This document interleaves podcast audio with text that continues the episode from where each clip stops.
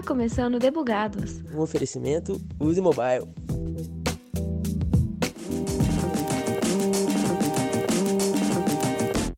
Fala aí, Squad! Como prometido, a última sexta-feira de todo mês vem com o Error 404 pra gente desligar a cabeça e se divertir um pouco.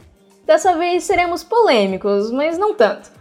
O objetivo de hoje é explodir a sua mente com coisas que nunca pensamos sobre as animações, filmes, séries ou jogos e que passarem diante dos nossos olhos na nossa vida aí. Eu sou Thaisa Bocardi e eu tô na dúvida se o fato do Tigrão ser meu personagem favorito do Ursinho Pooh quer dizer alguma coisa sobre mim. Eu sou Cássio de Leles, eu sou Brand Manager hoje da Use Mobile e eu vim aqui descobrir se o Síndrome dos Incríveis é filho da Dilma Rousseff. Fala galera, meu nome é Matheus Bissoli, sou desenvolvedor Android aqui na Use Mobile e eu só ouço o disco da Xuxa ao contrário. Fala galera, eu sou Gabriel Lima, sou desenvolvedor Android aqui na Use e a minha teoria da conspiração é saber se eu sou uma teoria da conspiração. Oh! Olha ele. Bom, eu queria puxar aqui uma coisa que explodiu muito a minha cabeça quando eu soube que é os personagens do Ursinho Pooh eles representarem alguns transtornos mentais que a gente, que a gente tem. E quando eu me dei conta disso, eu fiquei assim, não acredito. E aí veio minha preocupação, né? O Tigrão ter sido meu personagem favorito o tempo todo, se ele quer dizer alguma coisa sobre mim. Isso eu não sei ainda, mas é, o Ursinho Pooh, vocês, vocês, vocês fragam os personagens mais ou menos? Me contem aí. Eu frago o Tigrão, que eu tinha um bonequinho dele, um percinho de pelúcia. Nossa, você ganhou esse ursinho de pelúcia do McDonald's, você me fala que eu tinha nesse também. tinha também, tinha É também. mesmo? Um pequenininho do McDonald's e tinha um grande também que minha mãe trouxe da Disney uma vez. Bati o pequenininho do McDonald's. Conheço os personagens, conheço a teoria e acho que faz total sentido. Não, total. O Tigrão também é meu favorito e ele representa a hiperatividade, ou seja, faz sentido. Não sei se eu sou, mas vamos aí para os personagens. Vou fazendo uma breve recapitulação. O Ursinho Pooh, ele tá sempre muito moroso, tem aquela forma de falar muito oh não, devagarzinho, mas ele representa tá sempre muito distraído. E aí ele representa a compulsão alimentar, que ele só quer comer mel o tempo inteiro, e o déficit de atenção de estar sempre muito perdido em tudo. Como o Cássio já, já retomou, o, o Tigrão tem a ver com, com a hiperatividade. Temos o Leitão. Vocês lembram mais ou menos do Leitão? Aquele serzinho tava sempre muito fritado. Sim.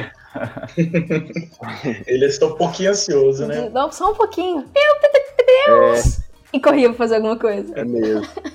Então, o leitão sendo ansiedade. Tinha o Abel, aquele coelho que tava sempre pistolando com todo mundo também. Ele representa o toque. Não podia. Nossa, esse eu não É, ele tinha que mexer. Ninguém podia encostar em nada da casa dele, que ele já ficava pistola já. Tipo, não toca aqui. E xingava todo mundo. O bisonho não é muito novidade. Ele tava sempre muito quieto, assim, silencioso, meio triste. Então ele representa a depressão. O Cristóvão tem a teoria de que ele. Todos os personagens são frutos da imaginação dele. E que aí entra no ponto de que ele é esquizofrênico. O guru, por ter o, o cuidado excessivo da, da Khan, se não me engano, acho que é o nome da mãe dele. Cuidado excessivo e ele não prestar muita atenção nas coisas, sempre que tá caindo em enrascada, associa ele com o autismo. E o que mais me chamou a atenção, que é o Corujão, ele é o único personagem que, que lê e às vezes ele confunde as palavras. Ou seja, ele tem dislexia. Nossa, isso faz sentido demais. Nossa, é muito cara. Que doido. Nossa senhora. A minha infância indo pra baixo. todos fazem muito sentido se você for olhar, né? Tipo, tanto na personalidade, na representatividade disso. É muito legal. Na verdade, a gente não percebe que isso aí poderia ter sido usado até para as escolas, né? Para ensinar um pouco mais disso, para deixar isso menos precon com preconceitos é, com relação a esse assunto. Poderia trazer isso tudo para as escolas, né? Verdade. É uma forma fofa de mostrar Com loucura. certeza. É. É, e é tipo assim, são personagens que todo mundo gosta, né? Então não tem problema você ser ansioso, porque é o leitão, ele é legal. Exatamente. É tipo normalizar a parada, né? Muito massa. É, sentir representado, né, naquilo. Uhum. Ai, gente, o Ursinho Pooh não tem nenhum defeito.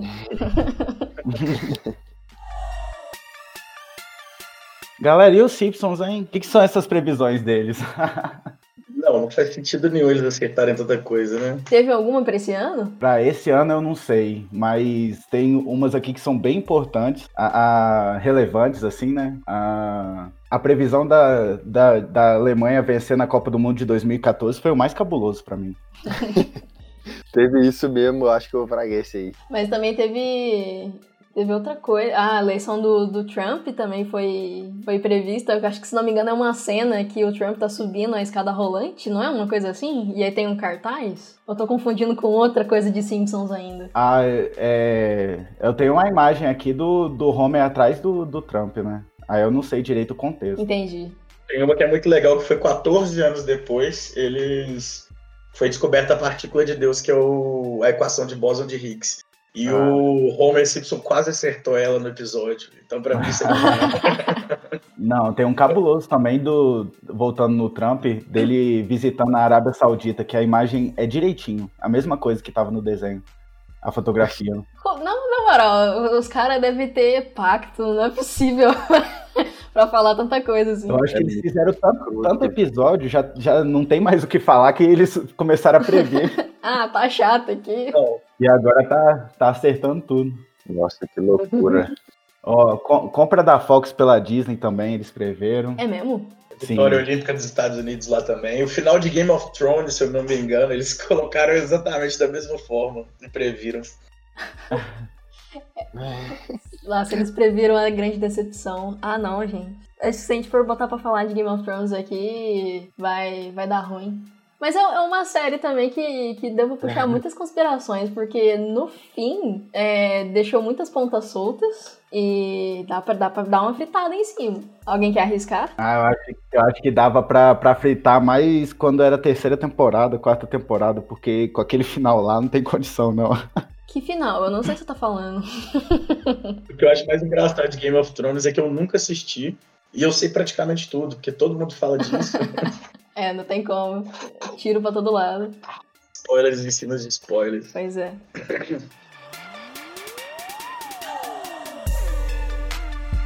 Vocês conhecem aquele game Fallout 3? Nunca joguei, mas conheço. Eu nunca joguei também, já vou falar. Eu nunca joguei, mas conheço. Pois é, nele tem uma, uma teoria cabulosa que, tipo assim, sobre previsão, né? É, eu não sei se vocês fraga, mas é, eles têm tipo um dispositivo que eles ficam ouvindo as ondas de rádio. Hum. E tinha uma estação de rádio que é, às vezes ela cortava e ela falava assim. Quer ver? Eu tenho a tradução aqui. Tô com medo. É, é traduzido para uma, é, pra uma sequência de código Morse. E aí é, eles falam sobre um acidente no Golfo. Sobre o acidente de uma estação de óleo. E esse acidente realmente aconteceu no dia que é, você pegava o código Morse, convertia e dava o dia certinho e a mensagem do, do derramamento de óleo. No mesmo dia aconteceu um derramamento de óleo no Golfo do México. Isso. Não, eu arrepiei. O, o jogo tinha dois anos já de lançamento quando aconteceu. Ah, alguém deve ter se inspirado e quis fazer isso de propósito, né? É possível. É, provavelmente. Porque, pô.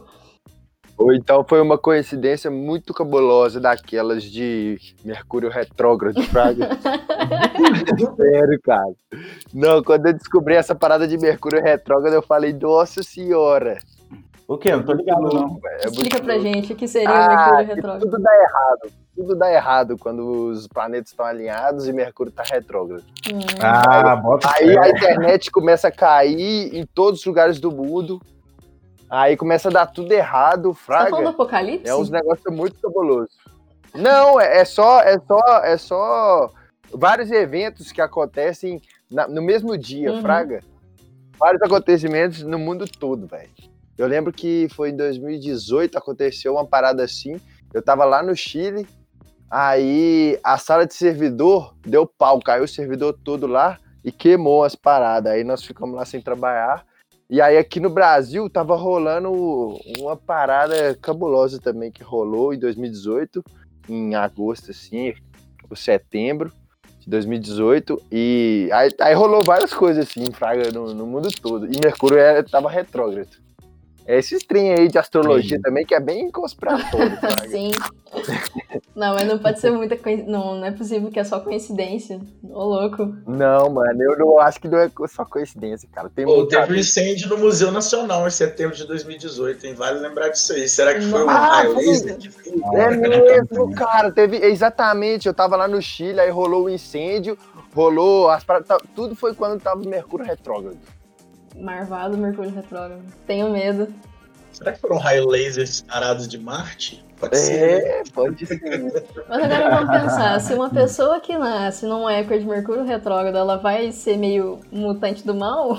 Será que foi assim que o Magneto nasceu? É, Ela nasce no Triângulo das Bermudas, né, velho? Ela vai ser É. bugada. ela vai ser debugada.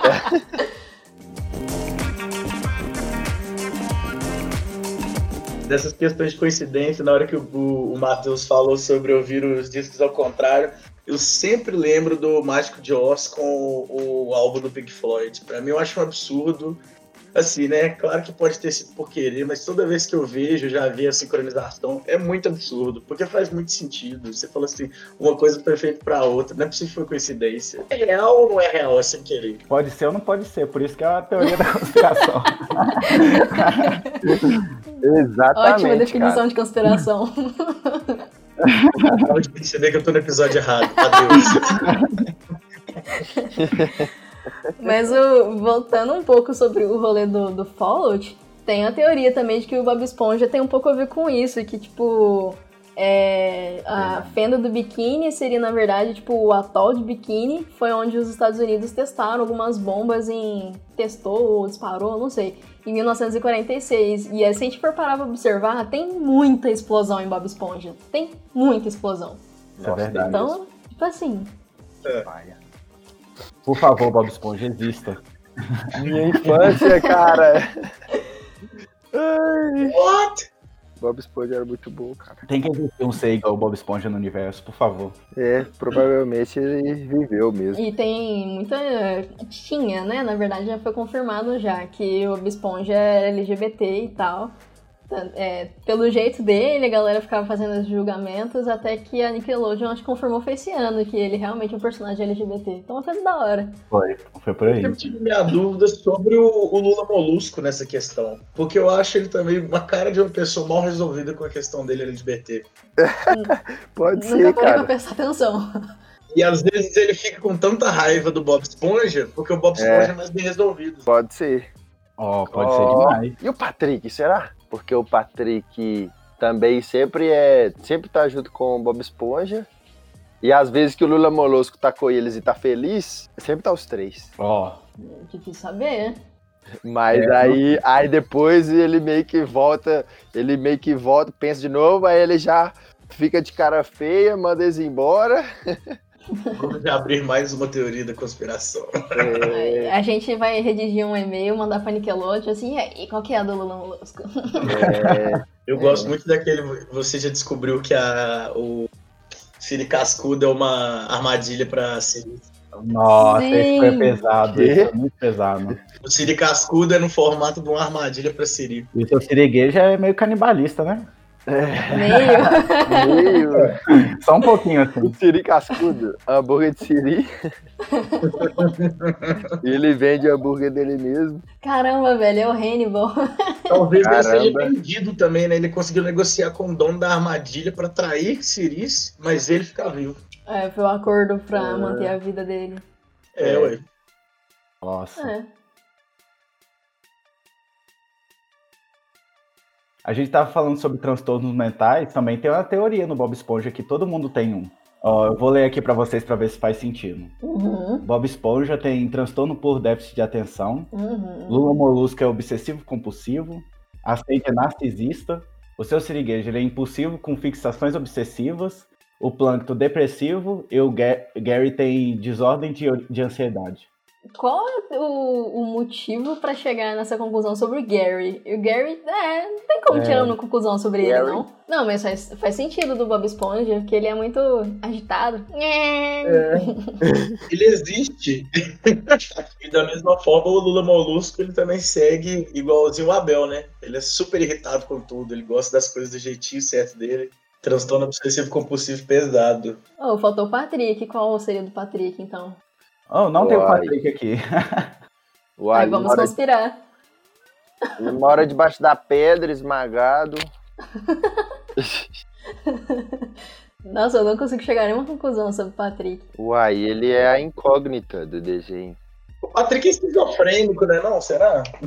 Às vezes o Bob Esponja é só um sonho do Patrick. E é por Uhum. isso que não tem informação sobre ele. Amigo imaginário. É, ué, pode ser. Ou então o Patrick é amigo imaginário do Bob Esponja. Boa. Mas o Bob Esponja, a gente vê os pais dele, pelo menos, né? O Patrick, É. eu não lembro de um episódio que tem uns pais Tem, dele. tem sim. ele. Tem. Tem sim. Tem. Ah, boa. Art Star e o Herb Star, os pais dele. Nada que Google não ajude. Já temos duas solicitações pra fazer pra Nick, então. É. Confirme nossas teorias. A Nickelodeon tá até leve, né? Eu tô com medo na hora que a gente falar da, da Disney. É, então, nossa, da calma. E da Pixar. Isso daí é um assunto que vai render, não tem como. A teoria da Pixar, assim, de como tudo tá realmente muito interligado. Parece muita viagem, mas quando você vai ver uns detalhezinhos, gente. Mas já que a gente comentou de uma teoria que na real depois a gente descobriu que é verdade, é. Vocês já ouviram falar que o gênio da do Aladdin, quem vendeu a lâmpada pro Aladdin? Ó, Não. Então, aí que tá. eu até me preparo aqui na cadeira. Tô até preparado. É, então, eu tô, bugou minha mente. Vamos fazer aqui uma leve retrospectiva. Na medida do possível, né? Tem muito tempo que eu não assisto Aladdin. Mas o Aladdin ele vai buscar as joias e aí ele encontra com, com o vendedor. Ele tá usando uma roupinha azul com aquele. Não sei se chama turbante aquilo, mas enfim, um rolê na cabeça lá. E o cara vai e oferece a, a lâmpada pra ele, falando onde tava. Na verdade, esse cara é o gênio. Porque a, a Disney depois soltou um, um framezinho do, do, da animação mostrando o gênio no fim do filme se tornando o vendedor. Então, psh, na verdade, toda a história de Ala- do Aladdin é o gênio contando toda a história do Aladdin. Gente, Que isso. Uai. E o que mais frita a minha cabeça é do tipo, como que ele. é- entra meio dark, né? Como que ele tá lá no futuro e já veio contar uma história no passado. Não, não fez, não, pra mim não, não faz sentido essa ligação, mas eu deixo essa fritação pra vocês. Ou então, eu não sei, porque ele não tá preso na, na, na lâmpada? Então, mas aí como que ele se sairia pra se vender? Talvez ele tenha um objetivo escondido pra, pra ser vendido ali na hora, pra fazer alguma coisa. Mas se ele não pode sair, como que ele seria vendido? Ah, ele, ele fala que ele não pode sair. ele diz. é, a minha dúvida ficou toda em torno disso. Como que ele saiu se ele precisa de alguém pra fazer ele sair? É, porque pra Então- ele sair tem que esfregar, né, a lâmpada. Pois é. E aí? Então, É a invenção dele. Acho que ele diz que. É, já que ele, mentiu, né? Na verdade, ele é um gênio mentiroso. Ele é tão Pode genial ser. que ele mentiu sobre isso e até a gente acreditou. Ó, boa. Isso eleva ele ao status de gênio. Ou será então que Aladdin tem dois universos e aí um o gênio consegue sair e ele vai criar um portal pra fazer o Aladdin ir pro outro mundo e se libertar lá também. Esse pode ser um plano. Ou ele pode Nossa, é, viagem demais. Ele voltou no tempo pra fazer o Aladdin fazer ele ficar. Que isso? Muito. Nu? Viu? Meu Deus. buguei agora, viu? Não, a gente tem que desbugar, gente. Tem essa não. Oh, mas eu acho que pode ser que ele tenha feito isso no futuro mesmo, porque de- no final, quando ele cede os poderes dele pro Jafar, aí ele deixa de ser o gênio da lâmpada e vira uma pessoa normal. Não, ele não cedeu os poderes, não. Ele só se tornou o gênio do Jafar. Hum, Ou ele não. deu os poderes. Mas tem o. Você já viu o filme novo do Aladdin? Não, queria muito ver. Pois é, oi. Porque ele é tão poderoso, tão poderoso, que por ele ser tão poderoso, aí ele fica restrito a poder fazer tudo que ele quiser, mas só quando outra pessoa pede. Três desejos. Por isso que ele fica dentro da lâmpada. Essa é tipo o preço que ele paga por, por, ser o mais poderoso do mundo. E aí, quando o Jafar pega a, a lâmpada e deseja pra ele, eu quero ser o mais poderoso do mundo, ele vai falar, ah, então você quer ser eu. Ou seja, eu posso ser liberto agora e você se torna um novo gênio com um poder insuperável, mas você vai ter sempre ser sempre súdito de alguém. E aí ele vira a pessoa normal de novo e o Jafar vira o gênio e fica preso na lâmpada. Oh, boto fé demais. Caramba. Que É. É muito doido, velho. Esse filme eu gostei bastante da Aladdin. Foi massa. Mas agora, comentário avulso aqui. Agora eu tô pensando, Deus é súdito súdito de quem então? Porque os meus desejos estão sendo realizados, não. Na moral. Uai, É. que... Eu boto fé, viu? Ou então, eu tenho uma teoria que na verdade foge totalmente dessa questão dos desenhos. Mas aqui, né? Friends todo mundo já assistiu, ou pelo menos ouviu falar, né? É de, Uhum. é de conhecimento geral. Mas tem um episódio muito específico que o Charlie Sheen, ele é um namorado da Phoebe. Só que ele parece só de vez em quando. E aí eu fiquei pensando se o Charlie Harper, na verdade, de Two and a Half Men, não foi em uma noitada em Las Vegas, se vestiu de, de marinheiro, porque o namorado da Phoebe é um marinheiro, se vestiu de marinheiro, acordou em Nova York, acabou se envolvendo com a Phoebe e curtiu ela, mas como ele tem repulsa por relacionamentos, ele volta só de anos em anos. E aí por isso que ele se fantasia novamente de marinheiro e mantém essa história com a Phoebe. Muito bom. Muito bom. Você tirou isso da sua cabeça? Pô, Foi, foi, foi, foi meio viajado mesmo, porque eu adoro Charlie bem adoro Friends. E quando eu vi o Charlie, o Charlie Sheen lá, eu falei, não é possível. É impossível desmembrar Harper da visão dele. Não, mas faz todo sentido. É, ele tem repulsa de relacionamentos, mas a Phoebe é uma mulher super legal. Aberta pra tudo, amor livre. Não, muito bom. É, eu já vi pouco Friends, mas eu concordo. você vai estar certo, você foi tão conveniente.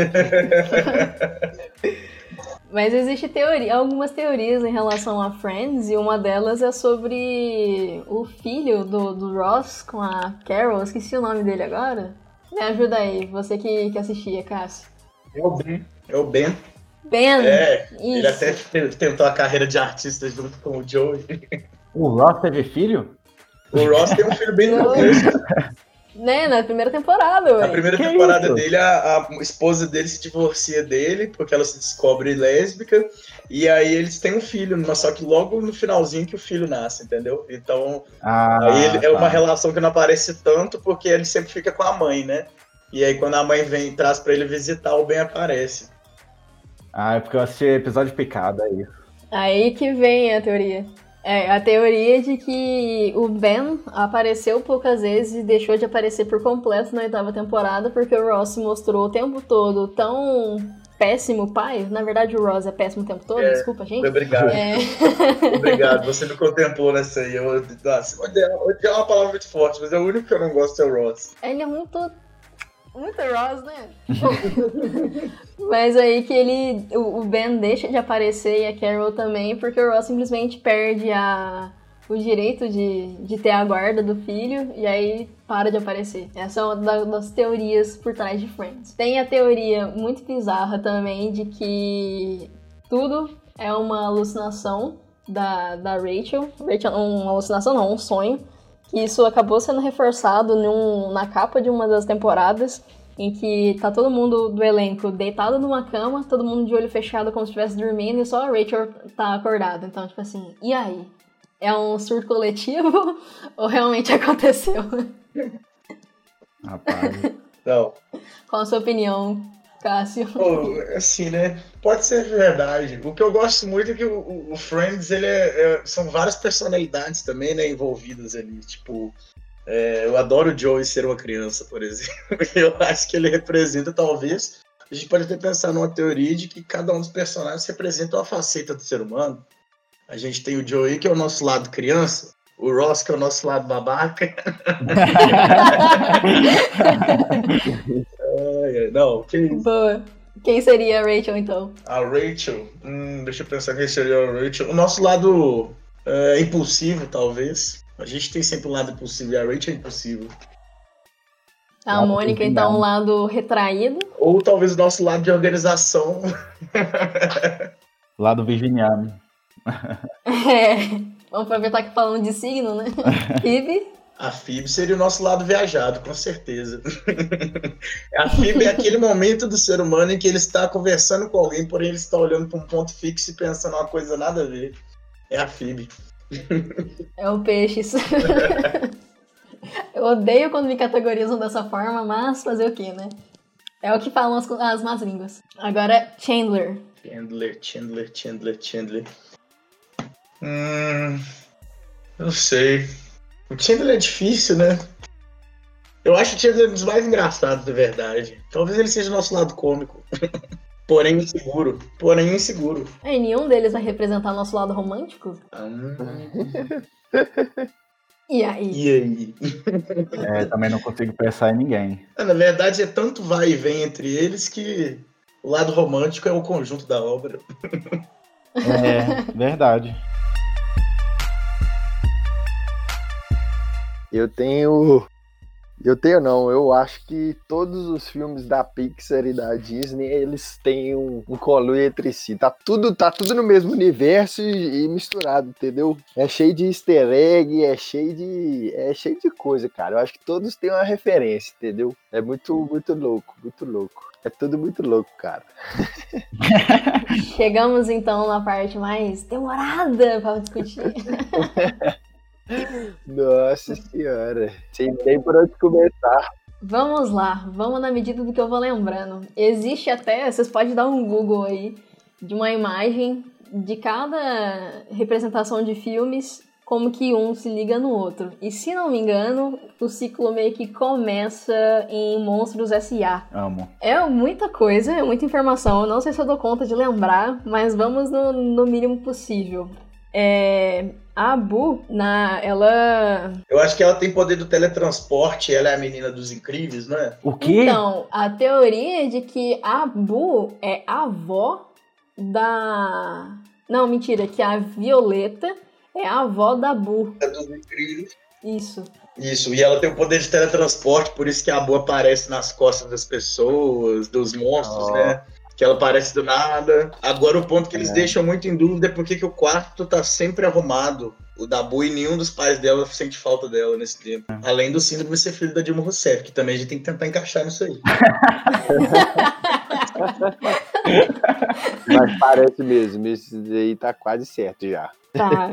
A parada é que, tipo, a Bu ficou triste no fim do, dos Monstros S.A. porque ela nunca mais conseguiu ver o Sully. Esse é o nome, né? O Sully. E aí ela passa a vida inteira dela é, construindo maneiras de conseguir chegar até ele de novo. E aí que leva a gente pro filme Valente, em que existem evidências de que, assim, os easter eggs, né, de que ela realmente é, é, é a Bu. Tem uma cena em que na mesa dela, da casinha dela lá, da, da, da bruxinha, tem um carrinho de madeira, exatamente igual do, dos Monstros S.A., sendo que assim, ela tá na idade média, não faz o mínimo de sentido ter um carro motorizado como um, um, um protótipozinho. E ela tem um totem igualzinho o Sully na mesa dela também. Então que todo esse rolê dela foi pra fazer com que ela pudesse encontrar com, com o Sully de novo. E aí Não. que vai puxando pros vários mundos. Que na, essas tentativas dela de tentar retornar ao Sully foi criou magias que trouxe vida e inteligência para os animais e para os brinquedos. Que aí vem então Toy Story, eh, os bichinhos de, de vida dos insetos etc. Sim, Toy Story. Toy Story é o que mais tem, eu acho, os easter eggs da vida, né? Toy Story já tem. Tem a bola, a bola da a bola estrela, que aparece praticamente em quase todos os filmes da Pixar e da Disney. A bola da estrela aqui. Aquela bola estrela, aquela bola que tem uma estrela que, que tinha no quarto do Andy, que tinha. Acho que ela aparece no quarto da Abu também. Ah, Tem uma Tem bola que tem uma estrela no meio, ela sempre aparece também. O carro do Pizza Planet sempre aparece. Em Verdade, vários, e- em vários eh, filmes também. Tem a, a empresa que faz o- os, os negócios do Monstros S.A., de coletar a energia do grito dos humanos, é a mesma que patrocina as pistas de corrida em carros.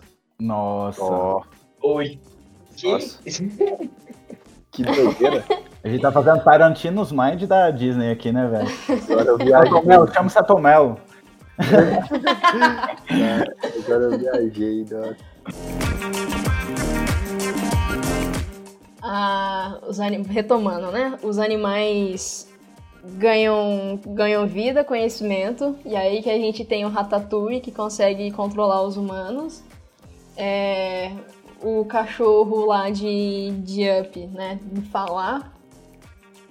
É, os humanos chegaram num ponto de, de construção de coisas e de destruição do meio ambiente que, que acaba sendo representado isso em Up com com a casinha do velhinho sendo a única que se sustentou, enquanto o resto estava só destruição. E aí chegamos em Wally, porque já, já é um ponto em que não existe mais humanidade na Terra, todo mundo já foi para outros cantos e eles estão lá para caçar a vida. Nisso só ficam, só ficam outros seres. E aí a gente chega de novo em, em Toy Story, com, com os bichinhos tendo vida, carros, os carros sendo os únicos seres com vida lá também. Vida dos insetos, na verdade, vem com esse mundo pós-apocalíptico, que aí os animais conseguem viver numa sociedade, uma civilização tipo humana, já por conta de radiação de vários problemas que, que veio por conta da, das atividades humanas, os humanos meio que viraram monstros, e aí inicia o ciclo de novo com Monstros S.A. entrando no mundo da Bu e a Bu indo pra, pra Idade Média Valente. Então é mais ou menos esse ciclo muito doido que todos os universos da, da Pixar estão tão ligados. Muito doido, porque se Nossa. o- o- os humanos eles são os monstros agora, o que, o que que representa o universo da Bu? O que que é aquele lugar onde que a Bu tá? No quarto dela. Uai, Não sei, aonde a Bu tá é uma boa questão. é o mundo paralelo dela. E é legal também que o, tem o. Só deslocando um pouquinho para a parte dos monstros, mas tem as universidades dos monstros, né? Então, na verdade, eles só seguiram com os hábitos dos humanos, né? Tipo, agora as universidades são focadas para outras coisas. Mas a crise energética tem todo sentido. É, faz sentido. Loucura. Tem uma outra teoria de Toy Story em que a mãe do Andy, na verdade, foi a primeira dona daquela é, vaqueira lá. Da Jess. Jess, isso. Tanto que o chapéu que o, que o Andy usa era da mãe, então fica como uma evidência também. Ah, sim, nossa, pode ser muito real isso, cara. No final do filme de Monstros S.A., a Bu, é, ela dá de, dá de presente uma bonequinha da Jessie de, do Toy Story 2 pro, pro Sully. Oh, legal. Que? Sério. Meu Deus. Viu? Não tem como. Não, não tem como não falar que tá tudo ligado, entendeu? Agora eu fico me imaginando o que se passa na cabeça de uma pessoa que consegue criar toda essa ideia na Pixar. Nossa, eles são muito, muito doidos. Tinha que ser o quê? Jornalista, né? Se não me engano, foi um jornalista que juntou essas teorias todas. Foi um jornalista ou foi um monstro que voltou do futuro? E aí. Se a gente for pensar assim, a gente tá em qual mundo? A gente é o mundo da Abu, que a gente não faz ideia? Ou a gente é o mundo, sei lá, de Nemo, em que tem humanidade ainda? Ah, talvez tá previndo o futuro aí, talvez, né? É, Se tivesse no Simpsons, filho, eu já tava com. já tava com medo.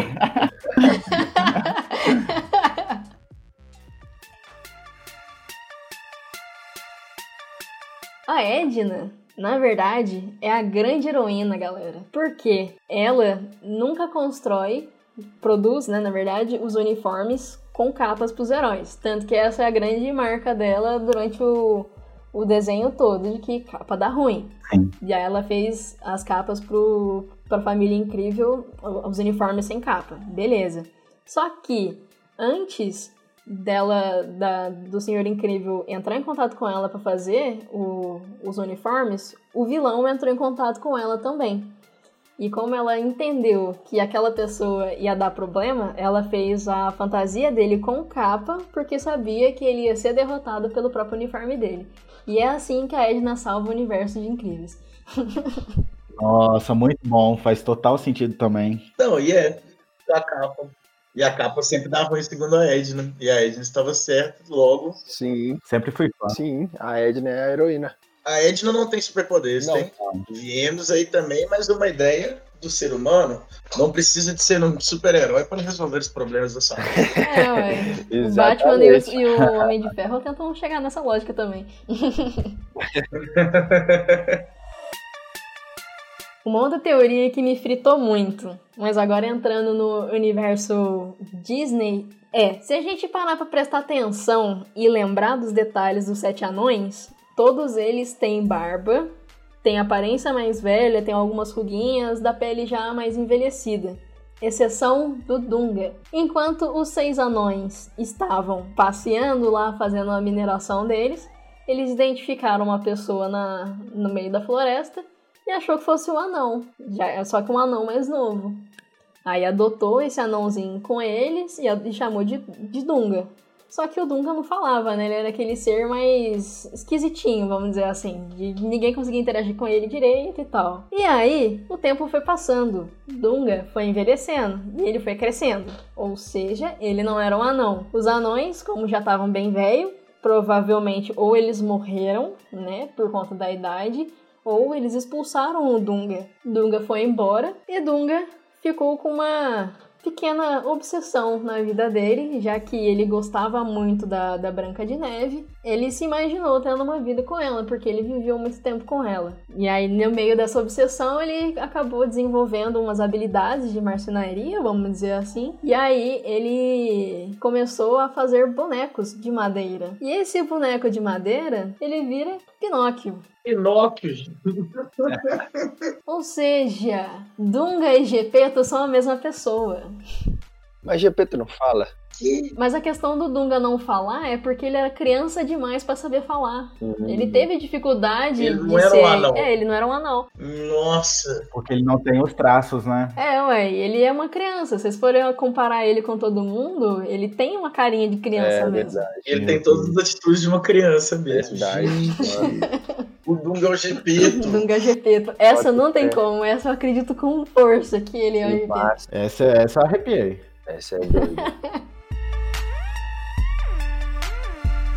Tem mais al- algum de vocês aí? Tem mais alguma teoria? Tem o do Peter, do Peter Pan, né? Qual? O do Peter Pan, aquele anjo da morte que guia as crianças para o Nossa. céu ou a terra do mundo quando elas morrem. Ih, que isso. Bota fé?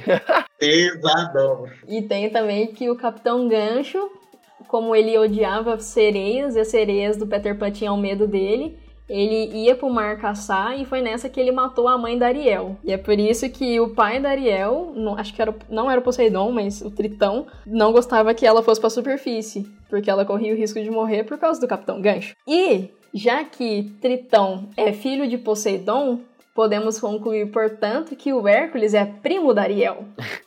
Nossa. Gente, Mas o pai da, Neo, da Ariel não é Netuno? É, Netuno é o Poseidon. Eu não sei agora. Poseidon e Netuno é a mesma pessoa? É, basicamente a mesma coisa. É, então se um é irmão. Se ele, se ele é irmão de Zeus, então. Eles são é primos. o pai, é, o pai de Hércules é Zeus, que é irmão de Poseidon, que é pai de Tritão, que é o pai da Ariel. Isso. Resolveu. Ou seja, Primos. primos. Que massa. Olha só. Hum, muito bacana. Quer mais uma pra explodir a cabeça? Mais uma? Vamos. Pode, pode. Pode mandar. Se meu coração não, não partir até o final desse, desse episódio aqui, tudo bem. A Fiona, na verdade, não é de verdade uma humana. Isso é uma viagem, mas que faz todo sentido. Segura a ideia. Na real, ela é uma híbrida. Ela é meio humana e meio ogra. O ogro é uma mistura aí de sapo. É como se fosse um sapo e humano. Guardem essa informação. Ok. Vamos precisar chegar no segundo filme de Shrek. Não sei se vocês se lembram, mas a fada madrinha ameaça o Harold, o pai da, da Fiona, de, de uma dívida. Você tem que me pagar, tem que me pagar, mas momento nenhum fala pra gente que diacho de dívida que é essa. E aí, Acaba que na cena final, quando a Fiona beija o Shrek e ela fica para sempre ogra, é, o, o Harold acaba entrando na frente para tomar um, um, raio lá da, da fada madrinha e vira um sapo, lembram? O pai da Fiona é um sapo. Na verdade, a história da princesa e o sapo é meio com ele. Oh. Ele queria ser humano e aí acabou fazendo um acordo com a fada madrinha. E por que, que a fada madrinha queria? Porque por mais que ela fosse um ser poderoso, ela sempre quis ser da realeza. E por através da magia não tinha como ela é, ser, ser da realeza, ser rainha. Então ela precisava de um outro mecanismo, que é aí que vem o príncipe encantado. Mas enfim, essa é a teoria por outra parte. Fada madrinha combinou com o sapo, que é transformar ele em humano, que ele ia seduzir a princesa de tão tão distante, e aí ele ia ser é, rei e ia fazer com que elas, a filha se casasse com, com o filho da fada madrinha. Para garantir que, que tudo desse certo, o combinado foi de prender a Fiona na, no castelo, enquanto o filho, quando ela, a fada madrinha fosse ter alguém para poder tornar ela da realeza, fosse lá resgatar. Só que deu errado porque o Shrek entrou no meio do caminho. Mas enfim, o resumo da ópera é: Fiona, na verdade, então, é metade sapo e não humana. Faz todo sentido, velho. Eu nunca vi a Princesa do Sapo. Eu não vi Princesa do Sapo ainda. Mas eu acredito em vocês. e já que tudo tá fazendo sentido, eu acho que é isso mesmo. Mas só pelo contexto de, de ser várias histórias é, de contos de fadas misturado, né, no Shrek, já, já dá pra ver isso, isso daí Mano, também. você tem um biscoito que fala, não é possível, entendeu? Aham. É, igual, igual Agora. tem. A, vocês já viram Once Upon a Time, a série? Não, nunca vi, não. Então, ela. O que, o que, que eles fizeram? Eles pegaram todo o universo da Disney e foram jogar na série. Onde que a, a rainha má da Branca de Neve ela, ela lança um feitiço, uma maldição, sobre todos, todos os, todo o reino das fadas. E aí, é, isso é bem quando a Branca de Neve vai casar com o príncipe cantado. E aí ela, aí ela chega lá e lança a maldição. Aí o príncipe cantado e a, e a Branca de Neve tiver, tiveram uma filha. No que, ela, no que ela lançou a maldição, e a maldição já tá, é, já tá cometendo todo mundo, aí eles vão pro quarto e colocam a filha deles no, num tronco que teleporta ela pra ela ser a única que vai ser salva da maldição, né? Não vai morrer. E aí, o que que acontece? Ela é enviada pro mundo real, fora dos contos de fada. E o que que era a maldição? A maldição era que foi, se, foi, foi todo mundo que vivia no, no mundo do, do Contos de Fadas vieram pro mundo real, pro, pro planeta Terra. É que, e aí, é, cria-se uma cidade no Maine, no interior do Maine, chamada Storybrooke. O nome da cidade é Storybrooke, interior do Maine. E, quem que é a prefeita da cidade? A Rainha Mar. Ela é a única que sabe disso que rolou, porque quando ela lançou a maldição, todo mundo esqueceu quem que era e tudo. Quando eles vêm pro mundo, eles só sabem o nome fictício deles no mundo real, é, se tem família ou não, e tal, e tal, e tal. E ela é a prefeita, ela é a dona da galera, ela manda em todo mundo, porque ela é a prefeita da cidade. E aí ninguém sabe, Fraga? Ninguém sabe. Mas quem tá no mundo real é a filha da Branca de Neve do Príncipe Cantado. Ela teve um, um filho, é, por, por acaso, com um namorado, um ex-namorado dela, quando ela era jovem, e aí ela doou o filho. E quem que adotou? A Rainha Má. E ele é o salvador, assim, entre, entre parênteses, porque ele que tem que avisar a mãe dele, aí depois ele descobre quem é a mãe dele, que ela que é a salvadora, porque só ela que pode salvar os outros contos de fadas da Rainha Má. Entendeu? Aí ele vai, faz, aí tem toda a trama que ele leva ela pra, pra cidade de Storybrooke e tudo mais. É, é muito louco, cara. E aí, no desenrolar, vai, vai tendo flashback, de, aí começa a aparecer todos os personagens da Disney. E aí é muito massa, cara, essa série. É muito massa. Só que aí depois eu cheguei numa parte na quinta temporada eu não vi mais porque eu esqueci, né? Você começa a acumular aquele tanto de série, mas eu acompanhava ela direto. Era muito boa, cara, muito boa. Mas é tipo a teoria das conspirações, Fraga. Total. E aí, Fala mais que Dark. no massa, o massa é que, tipo, ne- nesses. Acho que é umas primeiras três temporadas, ela é a vilã da história, porque é a rainha amada Branca de Neve. Aí no final, desenrolar, desenrolar, vai que ela meio que vira do bem, e aí come, eles começam a colocar as outras vilãs. Aí começa a colocar a, a, a bruxa do Mágico de Oz, aí começa a colocar as outras bruxas, sabe, da Disney. E elas Uhum. começam a ser as novas vilãs, e aí vai se desenrolando, aí começa a aparecer os outros personagens, é muito louco. Aí tem até o tem Capitão Gancho, que se apaixona pela, pela filha do, do, do príncipe cantado com a Braga de Neve, é muito engraçado. Almas maravilhoso, né? É, e aí já, já começa a fazer toda aquela ligação. É muito massa. Você, você vê uns, uns, uns personagens de contos de fadas que você nunca tinha ouvido falar na vida.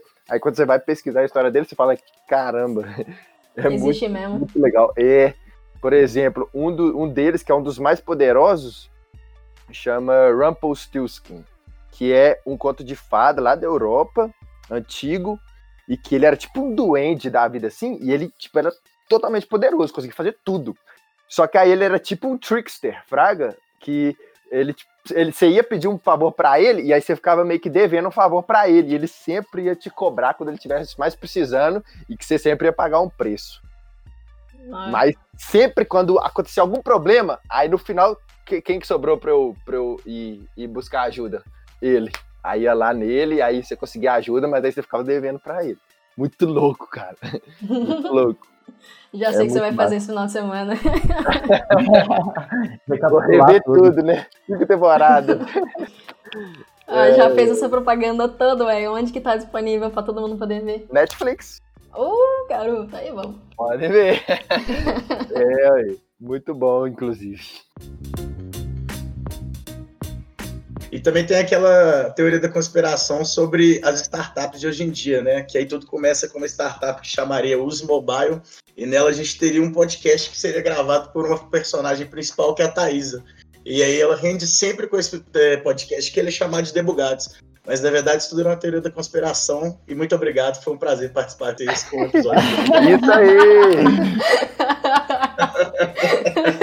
E agora eu, de... agora eu buguei, eu vou precisar de outro debugado para eu debugar agora. Pois é, vamos, vamos marcar de fazer outro para poder resol- resolver o que ficou aí aberto agora. Pra É, eu acho- debugar o que a gente bugou nesse episódio. Eu vou ter que. Não, eu vou ter que voltar no tempo. Não, sem condições, galera, é isso. Eu, quer dizer que eu nunca existi? Então é isso, gente. Eu nunca existi. Vocês que me acompanharam Debugados esse tempo, fiquem sabendo que, na verdade, eu nunca fui locutora, tá? Galera, quem é a Thaísa que tá aqui com a gente? Quem é essa Que Thaísa? Quem é essa Thaísa que tá aqui aqui com a gente? Não conheço, nunca ouvi falar. Galera, eu agradeço muito pela participação de vocês. Foi muito divertido a gente estar aqui. Agora eu vou ter que passar o final de semana pensando sobre a minha existência, né? Mas tudo bem. e eu deixo os agradecimentos finais para vocês aí. Massa, bom demais, turma. Valeu. Bom, valeu demais, gente. Foi um prazer. Muito obrigado, galera. Estamos aí para as próximas. Com certeza. É isso, pessoal. Zerei o backlog do dia. Então tá na hora de do squad. Falou! Falou.